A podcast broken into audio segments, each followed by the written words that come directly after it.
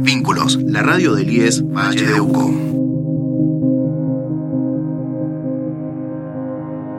Muy buenas desde la linterna de Radio Vínculos 89.7 de Tudial, un programa en donde hablamos de salud pública, hablamos de medio ambiente y hablamos de temas sociales que tienen importancia y trascendencia en nuestro valle y en el mundo. Hoy dedicamos el programa a una audiencia pública que se tendría que haber realizado en Tunuyán el mes pasado. Finalmente se hizo por, eh, virtual debido a la situación de pandemia, esta segunda ola que estamos atravesando en Argentina con el COVID-19. Eh, la audiencia hablaba de unos proyectos privados, un clubhouse, la creación de un clubhouse, eh, una pista de esquí y un proyecto también de aprovechamiento hidroeléctrico en Punta Negra. Eh, lo que parecía eh, pues una excelente noticia para todos los emprendimientos turísticos de la zona y también para creación de empleo, gracias a la audiencia y gracias a la comunidad que se movió y se informó, se convirtió en una caja de Pandora, en donde en cuanto más se abría eh, a discusión el tema, más situaciones eh, no claras, oscuras salían. La audiencia fue una sorpresa. Eh, ¿Por qué? Porque el 85% de las personas que hablaron hablaron en contra del proyecto y no a favor. Y también fue una sorpresa debido a eh, la cantidad de, audiencia que tuvo, porque fueron 650 personas que estuvieron presentes en esa audiencia. Mm, hemos querido darle voz, dieron solamente, bueno, hubo 45 minutos de tiempo para que las personas que, em, que, tenían, que querían ofrecer este proyecto privado pudieran hablar. Hablaron mucho de un país como Suiza, un país que tiene las mejores leyes medioambientales del mundo. No podemos decir lo mismo de Argentina, lamentablemente. O sí, la verdad es que Argentina tiene muy buenas leyes ambientales. El tema es que en Suiza se cumplen y aquí lamentablemente las leyes hay que defenderlas, eh, como ya se ha visto, eh, ante la justicia o en la calle.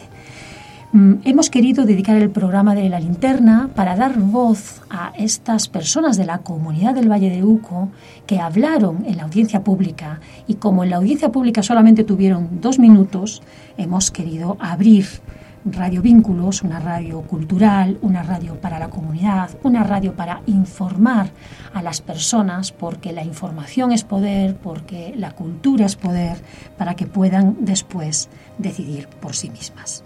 Así que vamos a ir pasando una serie de, audios que muy generosamente han, ofrecido a estas personas de la comunidad eh, a Radio Vínculos para podernos informar de mm, las personas que no pudieron estar en la audiencia, de qué es lo que allí se habló. Empezamos con una mujer, ella es francesa, pero vive desde hace muchos años eh, en Tunuyán, se llama Manu, y mm, contó lo siguiente de lo dicho en la audiencia. Hola, buen día. Eh, soy Emma de, de Autoconvocados por el Agua de Tunuyán. Eh, le, hago un pequeño resumen de lo que fue la audiencia pública eh, del 14 de mayo, viernes 14 de mayo, eh, por el proyecto Cerro Punta Negra y aprovechamiento hidroeléctrico. Bueno, esa audiencia empezó con una presentación de 40 minutos del proyecto, después de la regla de la audiencia. Bueno, donde ahí nos enteramos que el tiempo de, participación era de dos minutos cuando anteriormente habían, habían publicado tres minutos. Eh, seguramente dado la, cantidad de participantes que se habían inscrito. Era una audiencia mm, eh, pública eh, en modalidad virtual por el sistema, por la plataforma Zoom. bueno, primero pusieron más bien em, participantes que estaban a favor del proyecto, unos 3, 4. Y después empezamos la mayoría de, de, los autoconvocados, de los defensores de la, de la reserva. La audiencia pública duró seis horas eh, eh, y bueno, eh, según el, conteo que, hemos llevado, lo que estamos en contra de ese proyecto. Bueno, el resultado, o sea, si bien no es un resultado, pero la tendencia final fue que el 80% de lo que intervinieron, que se pudieron expresar, eh, estaban a, contra del proyecto. Bueno, eh, los argumentos principales a contra del, proyecto es que eh, ese proyecto ha recibido ya cuatro dictámenes técnicos eh, del Instituto eh, de Investigación de Zona Árida, que es el IADISA, que depende del CONICET, y dos eh, dictámenes técnicos de la misma dirección de recursos naturales renovables, que esa dirección forma parte de la Secretaría de Ambiente. Así que parece como una incongruencia, una contradicción que mm, que, el secretario de Ambiente eh, pudiera eh, dar mm, a, hacerse esa audiencia pública, eh, dado la cantidad de, dictámenes técnicos negativos que, tiene el proyecto. Pero bueno, de todas formas, ese paso de la audiencia pública no es un paso vinculante, sí forma parte del, proceso de, de evaluación de impacto ambiental de cualquier proyecto.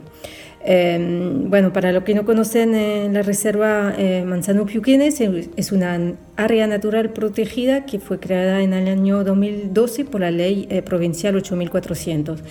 Y bueno, en una, como dice, una reserva, una área natural protegida, em, cuya plan de gestión ya fue aprobado en el 2019 y con una zonificación que limita obviamente la, construcción de asentamientos humanos, el desarrollo de alguna actividad, ya que el objetivo de la reserva es, entre otros, preservar la fuente de agua del Valle de Tunuyán eh, y proteger la fauna y flora eh, nativa eh, del lugar. El proyecto, además de ser engañoso, porque bueno, es un primer proyecto que está relativamente pequeño, que está presentado ahora, pero detrás el mismo proponente habla de, otros proyectos muchísimo más grandes, de, de, eh, de, pista de esquí, de centro de esquí completo, con hoteles eh, resort, cinco estrellas, eh, con mucha construcción, que obviamente lo que da miedo es que puedan aprobar primero una, un, proyecto relativamente pequeño, pero después para hacer entrar algo que, entra en contradicción total con los objetivos de la reserva. Así que, bueno, ahora una cosa importante a saber, eh, los que no pudieron participar y todos los que participaron pueden mandar eh, em, al correo de la mm, audiencia pública de la Secretaría de Ambiente. Eh, sus preguntas, sus preocupaciones, sus avisos, eh, porque eso forma, o sea, eh, estará consignado en el, en el expediente completo de, de, ese, de ese proyecto. Entonces, hasta el viernes 21 hay tiempo para mandar esos correos electrónicos. después de eso, bueno, el secretario de Ambiente, Humberto Mignorance, tiene posibilidad de seguir con la evaluación, pedir más eh, corrección al proyecto para adecuarse a los dictámenes eh, negativos, tiene la posibilidad de aprobarlo, eh, aunque no cumpla con nada. bueno, estamos en esa expectativa y, creo que ahora empieza también una especie de batalla política porque ese tema se tiene que trasladar ya a nivel provincial de, la legislatura o, eh, para, para ser más publicitado. Eh, así que, mm, bueno, estamos en expectativa y bastante eh, preocupados por poder permitir en una reserva hacer lo que no es, permitido. O sea, la gran sospecha que tenemos es que más que todo el proponente tiene un proyecto inmobiliario de, de urbanización y de ganar dinero con esa urbanización eh, vendiendo terrenos, pero ahí, bueno, se desvirtúa totalmente eh, eh, los objetivos de conservación de, una reserva. Eso es lo que, bueno, de forma muy resumida se, se puede decir. Gracias. muy claro. Hablabas que hay gente que ha estudiado muchísimo, los ciudadanos y ciudadanas que, que han querido poner su voz también en un asunto que les compete, que les compete directamente. Seguimos por alguien de aquí, un, guía de montaña y docente, Pablo Gurrieri. Eh, también habló en la audiencia, también habló muy bien y nos ha querido compartir su opinión sobre este tema. Mi nombre es Pablo Gurrieri, soy docente y guía de montaña y mm, quisiera expresarme, eh, primero dar las gracias por este momento y quisiera expresar mi total repudio y desaprobación a este proyecto, que básicamente desoye los cuatro informes negativos que da organismo como el IADISA, como la Dirección de Recursos Naturales Renovables, que no permiten la construcción del el engaño que nos quieren imponer. Porque todo empieza con una central hidroeléctrica, un clubhouse y algunas parcelas, cuando la realidad es que el real proyecto es un desarrollo inmobiliario. La gente de Tunuyán principalmente no estamos a favor de este proyecto. Y es responsabilidad de todos, no de algunos, algunos empresarios. Es responsabilidad de todos expresarse sobre la defensa de los derechos ambientales y del patrimonio hay muchas incongruencias desde el inicio del proyecto pasando también por lo que nos quieren imponer. ¿Dónde está, por ejemplo, el informe de la Dirección General de Irrigación? No se encuentra. Otra pregunta que yo me hago, ¿por qué quieren hacer un mega centro de esquí, un mega desarrollo inmobiliario en un lugar donde en los últimos 10 años estamos en emergencia hídrica? ¿Qué va a pasar con el pasivo ambiental de telesillas y todas las construcciones relacionadas a un centro de esquí cuando no haya más nieve? ¿Cuánta nieve artificial van a poder hacer si no hay nieve natural? Entonces, por favor, seamos realistas, respetemos las decisiones de organismos ambientales que dicen que este proyecto no se puede hacer paremos un poco con la ambición y respetemos más el medio ambiente. Muchas gracias. También clarísimo, una persona que conoce la montaña, una persona que quiere que la montaña sea abierta, que no se cierre ante emprendimientos privados.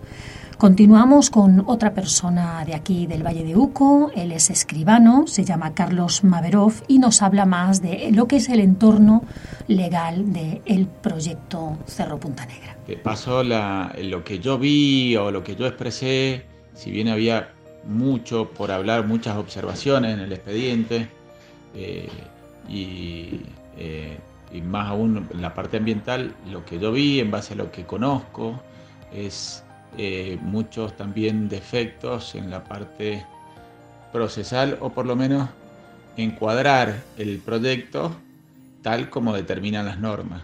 Entonces, escondemos un proyecto detrás de otro. Hablamos de turismo, pero en realidad es un loteo, es una urbanización, es un negocio inmobiliario eh, que es propio y que no es legítimo e ilegítimo, sino que es un loteo. La discusión está en que está en un área de reserva. Entonces, frente a las normas y el Código Civil que ya determinan o tipifican el, formato de este emprendimiento, está encuadrado y establece una reglamentación aparte para los futuros compradores, es decir, la necesidad de un consorcio, eh, de un reglamento que se puede inscribir en el registro, todo eso hace a la seguridad jurídica también del comprador y más aún a la seguridad jurídica si en el caso de que fuera aprobado el proyecto, se hiciera realmente eh, o se le pudiera obligar al que compra que realmente haga una actividad turística y no otra cosa, porque un reglamento interno no está tipificado y si más allá de que yo lo enumere o lo firme, quien, quien compra una fracción de terreno después no puede ser obligado por ese reglamento interno, justamente por no observar las normas del Código Civil y una reglamentación muy eh, propia, o sea, una reglamentación provincial de ATM, es decir, el Departamento de Catastro de la provincia, que es la resolución 59 y la 62 del 2016, que justamente establece el procedimiento para aprobar esos loteos. Entonces, mm, independientemente de la cuestión ambiental, que es la más importante, eh, siempre un árbol para que crezca empieza desde la raíz. En la raíz ya vemos una deficiencia en eh, la conducta normativa, en la conducta, eh, diríamos, de, encuadrar la, figura jurídica para que, para que sea clara, para que sea entendida por todos. Desde, desde el principio lo que uno notó que nunca se encuadró como, se tenía, como correspondía. Entonces estamos tratando un, proyecto en virtud de una evaluación de impacto ambiental que si queda aprobada se va a tener que volver a tratar porque justamente no se encuadra eh, con la figura jurídica que establece la ley. Eh, un ejemplo, quizás hay callejones o servidumbres de, de 4 metros y la ley dice que en el caso de loteos o, fincas rurales que se dediquen al turismo y tengan un uso mixto, es decir, un uso privado de vivienda y otro uso para turismo, las calles internas, las mínimas son de 16 metros. Entonces, ya ahí tenés una deficiencia jurídica, técnica jurídica, para poder hacer un emprendimiento de, de, esas características que ellos quieren hacer. Entonces todo es muy confuso, no solamente la parte ambiental, sino el inicio del expediente eh, y la continuidad del expediente sin siquiera a priori haber analizado en qué figura se tiene que encuadrar esas clases de emprendimiento, cuando estoy diciendo que voy a vender 20 lotes. Esa es la situación que a mí me llamó mucho la atención de cómo también se hace caso omiso a todas las normas eh, que, se busca un resultado el equivalente a Suiza sin, sin, sin respetar el formato de Suiza, diríamos. Te mando abrazo. Eh, Carlos Maverov, poniéndonos al tanto a las personas bueno, pues que no conocemos de legislación de todos los mm, pormenores, errores o cuestionamientos que puede tener este proyecto a nivel legal. También señalar ¿no? Esta, nuestra radio, la Radio Vínculos, eh, que es un brazo hacia la comunidad del Instituto de Educación Superior número 9015, a nuestro querido IES. Eh, que está formando profesionales en recursos hídricos. ¿no? Y uno de los temas muy discutidos es si este emprendimiento eh, no va a afectar cauce abajo a los cultivos, a las viviendas que ya hay y que ya tienen problemas de agua. ¿no? Este recurso tan cuidado en nuestro valle, eh, donde hay tantísima conciencia pues a través de las asambleas también y es algo, yo siempre digo que en Mendoza corre agua por las venas del pueblo. ¿no? Así que también muy cuestionado el uso del agua y este emprendimiento hidroeléctrico y qué es lo que están vendiendo realmente, si es un proyecto, si son cuatro, qué se va a hacer, cómo estará el uso de la nieve, si tiene que ser artificial. La verdad es que insisto en que lo que parecía un proyecto soñado ha ido mostrando eh, que debajo de la piel de cordero parece que hay un lobo. Seguimos con otro ciudadano de Tunuyán, Julián Peñaloza, que nos ha mandado un audio bastante largo, pero muy claro, y por eso lo hemos querido poner entero, sobre muchos de los pormenores de este proyecto también. Hola, les envío de cierta forma algunos puntos y algunas aclaraciones con respecto a incumplimientos que de la Asamblea, tanto de Tunuyán, Tupungato y San Carlos, en conjunto del Valle de Uco, se aprecian acerca de los proyectos eh, tanto del Cerro Punta Negra, aprovechamiento hidroeléctrico, y del Cerro Punta Negra Clubhouse. Primero que nada, notamos una publicidad engañosa con respecto a las dimensiones reales ¿no? del megaproyecto, donde justamente en esta audiencia pública se nos presenta solamente Punta Negra, pero también está presente, por ejemplo, Manantiales, La Aldea y Guanaquitas. Esos lugares no son, eh, no son tomados ahora en esta audiencia pública, eh, donde nos hablan generalmente lo que es Punta Negra de 600 plazas para un proyecto turístico, entre comillas. Em, después, dentro del avance real del proyecto, se estima que para 2027 van a haber 2.955 plazas. Esto nos habla de una falta de enfoque integral en conjunto para poder analizar el proyecto. Generalmente desde la Asamblea vemos la problemática en positivo, de cierta forma tomando dos autores, González y Mantecón, del 2014, donde nos comentan que a poco de instalarse estas iniciativas chocan con la capacidad ecológica del entorno, por lo tanto degradan el producto turístico que en un principio ofertaban. Es un poco de lo que vemos en publicidad engañosa. Eh, después vemos que no tratan lo que es la propiedad horizontal especial, el pH especial, que es una cuestión de dominio, es la cuestión del propietario, de cómo va a manejar el dominio y de cómo se va a proceder en la construcción, en cierta forma, cómo se va a manejar esa propiedad horizontal especial. Esto no está contemplado en ninguna parte del proyecto y además puntualmente desde las asambleas vemos un incumplimiento en lo que es la normativa ambiental, donde se ven claramente en estos datos, por ejemplo, que les voy a comentar.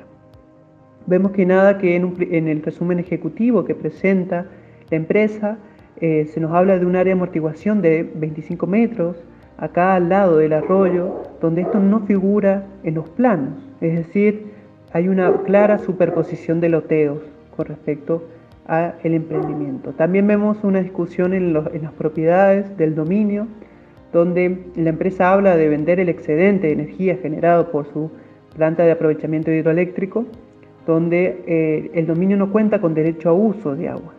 Entonces surgen varias preguntas de cómo va a ser em, todo lo que es el proyecto para poder tener la habilitación, ya que necesita para ser habilitado eh, tener agua potable para como servicio. Al, no tener derecho de uso y no estar permitido usar el, el arroyo, el agua de arroyo, esas son incógnitas que nos hablan acerca del derecho de uso. Y más que nada el derecho a la propiedad, que es totalmente un tema polémico, que la empresa nunca pudiera entrar en esta discusión.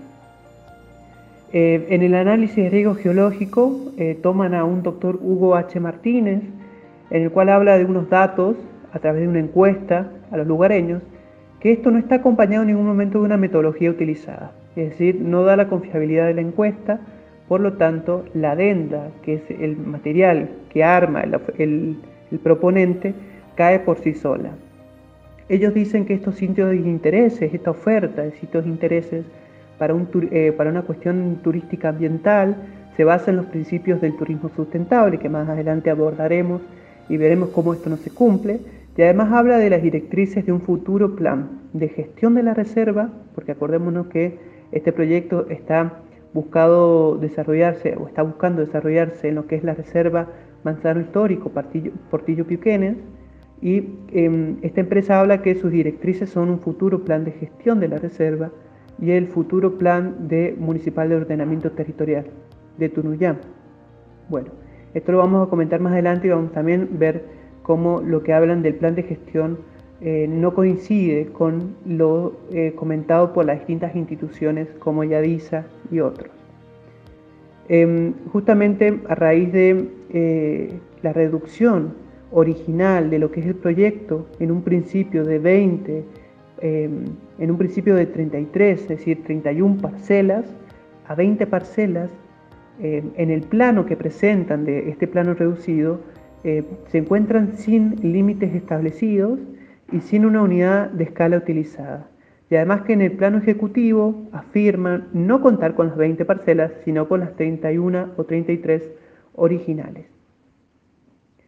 Claramente la empresa quiere obtener eh, un permiso de emisión, eh, un permiso ambiental que sea favorable para el desarrollo. Ellos proponen como hito relevante que poseen un estricto reglamento de construcción y convivencia que entre otras cosas nos habla de que se limita a la altura de cualquier construcción a 5 metros, es decir, solo un piso, cuando esto en realidad entra en contradicción con los planos presentados, ya que se manifiestan dos plantas con una altura máxima de 9,65 metros. También ellos comentan que la subdivisión de terrenos fue aprobada por la Dirección General de Catastro de Mendoza y los terrenos tributan impuestos inmobiliarios desde hace 5 años.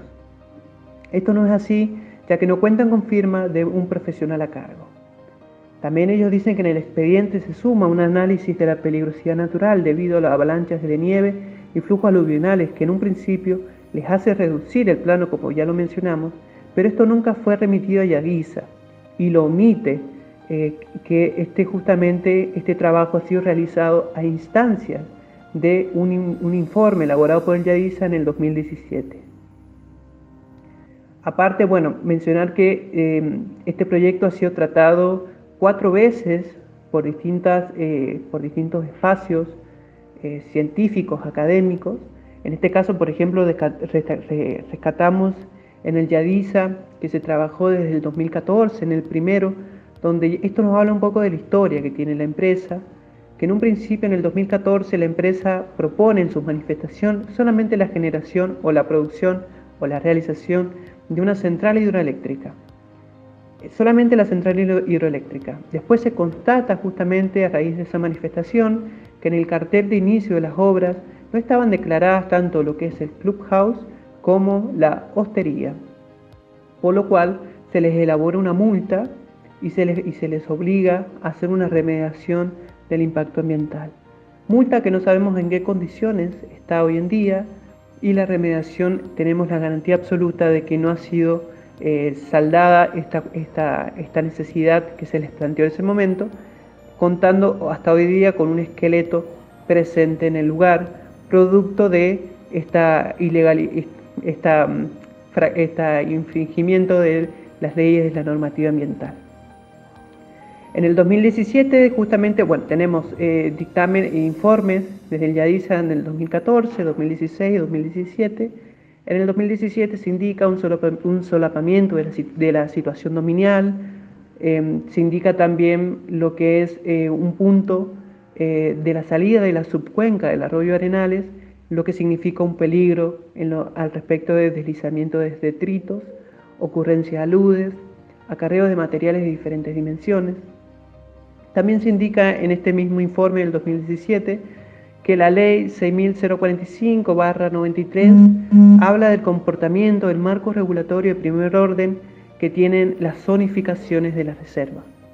Y nos habla de que está en proceso, o sea, de que está en proceso em, lo que se podría llamar eh, una zonificación que infringió eh, las condiciones de participación por lo tanto no está aprobada y que actualmente nos comentan desde los espacios de Yadisa y los espacios técnicos que em, será reemplazada por un proceso donde se buscará una nueva elaboración que sea participativa.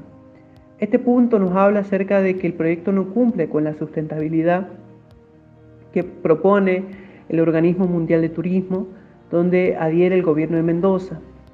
Esta sustentabilidad estamos hablando justamente de la parte social, donde la implementación eh, del proyecto en tierras de frontera em, sube las alarmas al respecto de control y seguridad del flujo de personas y mercancías, afectando directamente a la cuestión social de la comunidad. Eh, también hablamos del acceso de bienes públicos comunes, es decir, el acceso a los bienes públicos comunes, ya que el proyecto está sobre y a la vera de la ruta provincial, donde ésta quedaría como calle interna del desarrollo inmobiliario. También hablamos del acceso no considerado a los intereses particulares de escaladores y escaladoras de la zona que son habituales en las prácticas de hoy día. Y tampoco hablamos del acceso a los beneficios generales, beneficios para la comunidad, ya que el proyecto se focaliza en un estrato de alto nivel económico y alto nivel social. Esto generó hace muy poco la respuesta de la Cámara de Turismo del Valle de Uco, donde Carlos Martínez, el presidente, y la comisión de directiva eh, determinaron como no viable al proyecto. Esto marca eh, grandes contundencias con respecto a la situación de, esta, de este proyecto. También hablamos que justamente el trabajo que han venido realizando la empresa es a través de medidas de conservación para alternativas seleccionadas justamente como respuesta a los distintos informes realizados por las instituciones. En ellos vemos, por ejemplo, las unidades habitacionales ad hoc, es decir, apropiadas para, la situación en la que se encuentran con los informes de las instituciones, eh, servicios comunes, la hostelería, el clubhouse, el parque de nieve desmontable y los senderos, todo esto ad hoc, tanto unidades habitacionales y senderos puntualmente. Esto no habla ya directamente que no se cumple, ya que la ubicación tanto de las unidades habitacionales y de los senderos están sobre el borde de curso de agua, que esto habla de la, la restricción absoluta que debe tener estas alternativas, ya que están produciendo directamente la erosión y el disturbio del sistema de humedales, la afectación de la flora y la perturbación de la fauna. Estas medidas de conservación, eh, según la empresa, se plasman en un protocolo ante la posible afectación tanto de visitantes como del personal. Y, esta, y este protocolo no consta en ningún documento, por lo tanto no se ha evaluado por las instituciones eh, responsables y autorizadas. Esto ha sido un poco de lo que se viene eh, tratando con este, este proyecto, así que a futuros eh, información o cómo vaya avanzando está en las redes de las asambleas, tanto en Facebook como en Instagram, donde pueden seguir de cerca la actualidad minuto a minuto de esta situación. Les envío un saludo a quien lo vea y por favor eh, haga, haga informe de que ha recibido esta información. Un saludo. Gracias, Julián, por tan generosos datos. La verdad es que el pueblo se informa, han estudiado un montón y se nota, y por ese motivo, la audiencia pública realizada el 14 de mayo, ¿eh? el viernes 14 de mayo, fue una sorpresa por tantísimas personas que hablaron en contra del proyecto, pues con argumentos tan contundentes y acusaciones muy, muy serias. ¿no? Eh, vamos a poner a una docente ahora, alguien de Tupungato esta vez. Eh, se trata de Karina Castañar, que también participó en la audiencia y ha querido traer su voz hoy a Radio Vínculos. Hola, muy buenos días. Mi nombre es Karina. Participo de la Asamblea de Tupungato por el Agua Pura y participé el día de la audiencia pública de Cerro Punta Negra mi argumento sobre todo, y por mi formación como arqueóloga, se, debió al tema del patrimonio que se encuentra en la zona, ya que el informe técnico del arqueólogo eh, establecía que, esto iba a ser un gran daño eh, a muchos sitios arqueológicos que hay en la zona.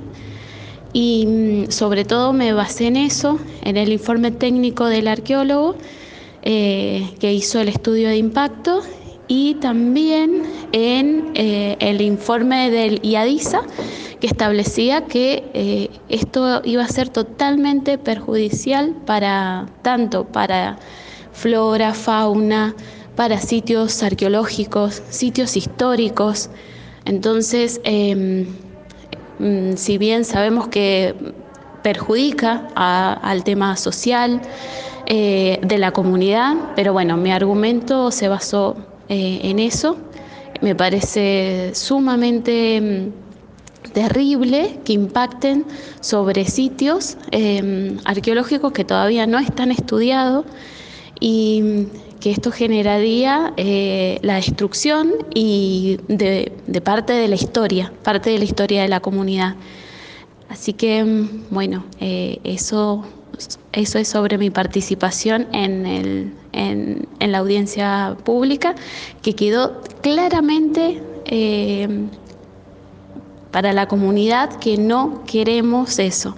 Y sobre todo, y algo muy importante que queremos rescatar desde Tupungato, que no tenemos acceso a la montaña, si bien tenemos nuestro parque eh, provincial, eh, no, no, tenemos acceso a la montaña por los privados que se establecieron antes. Entonces, bueno, también lo vemos como un peligro del establecimiento de estos emprendimientos, de estos tipos de emprendimientos para el acceso a la montaña. Así que, em, bueno, que tengan muy buenos días. Saludos. Y ya casi terminando este, este casi un documental ¿no? sobre las cosas que están pasando en el valle, que me parece que desde la linterna hemos querido eh, pues informar a la población, como decía, con este brazo hacia la comunidad que tiene el IES, que es Radio Vínculos, y escuchar, ¿no?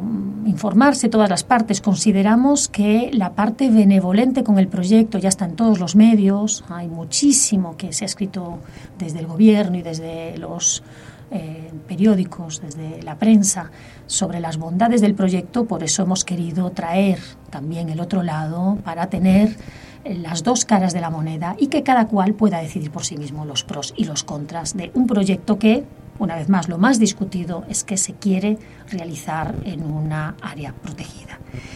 Vamos cerrando, cerramos con otra ciudadana del Valle de Ucos, es Cristina Maverov, em, que también ha querido traer su voz y con ella nos despedimos hasta el próximo programa de la linterna. No olvides sintonizarnos en el 89.7 y estar siempre atentos y atentas a todo lo que tenemos que contarles de actualidad en la linterna. Buenos días, soy Cristina Maverov, vecina autoconvocada de Tunuyán, docente de teatro, actriz. Con respecto al proyecto Punta Negra, mi fundamentación se basó también en comenzar a estudiar algunos informes de la ONU, Organización de las Naciones Unidas, que en el año 2021 nos advierte sobre una emergencia medioambiental, sobre el aumento de la contaminación, la pérdida de la biodiversidad, más de un millón de especies animales y vegetales en peligro de extinción y que la Tierra va hacia un incremento de la temperatura. Entonces, con respecto a todo esto que nos dice una organización a nivel mundial, yo me pregunto que cómo es posible que una empresa presente un mega emprendimiento turístico e inmobiliario, porque principalmente es inmobiliario, tendiente a urbanizar una reserva natural donde hay fuentes de agua pura y glaciares. Eh, porque abriendo paso a este tipo de proyectos, se abre paso a que puedan venir otras personas a plantear un proyecto así, lo que llevaría poco a poco a urbanizar un, área natural protegida. Eh, además de todas las desprolijidades de la empresa, digamos, la falta de lectura, de información científica, al, al haber hecho también en el año 2015 eh, al haber realizado acciones en el terreno dañando el paisaje natural, cultural e histórico sin cumplir la normativa vigente. Ya ahí me pregunto qué clase de personas, de profesionales, de, de gente que esté verdaderamente consciente del cuidado de la naturaleza en estos momentos de emergencia climática que vivimos, que ya no sucede lo que sucedía hace 40 años atrás, donde a algunas personas de Tunuyán se les ocurrió eh, un, proyecto de este tipo, que incluso hoy en día algunas de esas personas que lo pensaron, viendo el estado de la naturaleza, eh, reaccionan en contra del proyecto, como es el caso de Polo Martín, que fue uno también de los creadores de este proyecto. Por otra parte, esta empresa promete trabajo. Al ser un proyecto inmobiliario nos preguntamos qué cantidad de trabajo ofrece verdadero, constante, y a costa de qué estos puestos de trabajo que en realidad no sabemos qué certeros son. Y además preguntamos trabajo para quiénes, por cuánto tiempo, cómo quedará la montaña en ese espacio, qué pasará con el agua, qué pasará con los usos tradicionales del territorio, qué pasará con los efluentes cloacales, qué le dejaremos a las generaciones futuras, cómo controlarán la invasión que ya existe del alga dídimo y la rosa mosqueta, que esto afecta notablemente a la flora nativa, el derecho ambiental presenta los principios de progresividad y no regresión. ¿Cómo es posible que se piense en invadir y destruir un lugar nativo? El dictamen técnico del DIADISA, que es el Instituto Argentino de Investigación de Zonas Áridas, porque vivimos en un desierto, perteneciente al CONICET, con los mejores científicos, que según la ley 6045 debe efectuar dictámenes técnicos en estos casos, dice respecto a la manifestación de impacto ambiental de la empresa, que los documentos son contradictorios y no certeros y que el emprendimiento puede generar daños irreversibles en el ambiente. Así que deberá priorizarse el principio precautorio, artículo 4 de la Ley General de Ambiente 25.675, que posee una jerarquía superior tanto sobre el ámbito provincial o municipal. Por eso decimos sí al agua pura, sí al turismo sostenible y al respeto por la identidad de los pueblos. Por otra parte, eh, también hay diversos estudios y autores, como González y Mantecón en el 2009, que destacan que en distintos destinos de montaña las expectativas iniciales de empleo se contraponen con residencias vacías la mayor parte del año y con el aumento del precio de la vivienda al punto de volverse inaccesible para los locales. Esto ya lo hemos visto que sucedió con las bodegas también, donde los territorios quedan en manos de unas pocas personas que generalmente son extranjeras o de afuera del, departamento del Valle de Uco y luego esos territorios se vuelven inaccesibles para los pobladores del lugar y son grandes eh, espacios de territorio, ¿no? que quedan en manos de unos pocos privados. Por eso decimos acceso libre a montañas y ríos, sí al agua pura y sí al turismo sostenible. Un abrazo.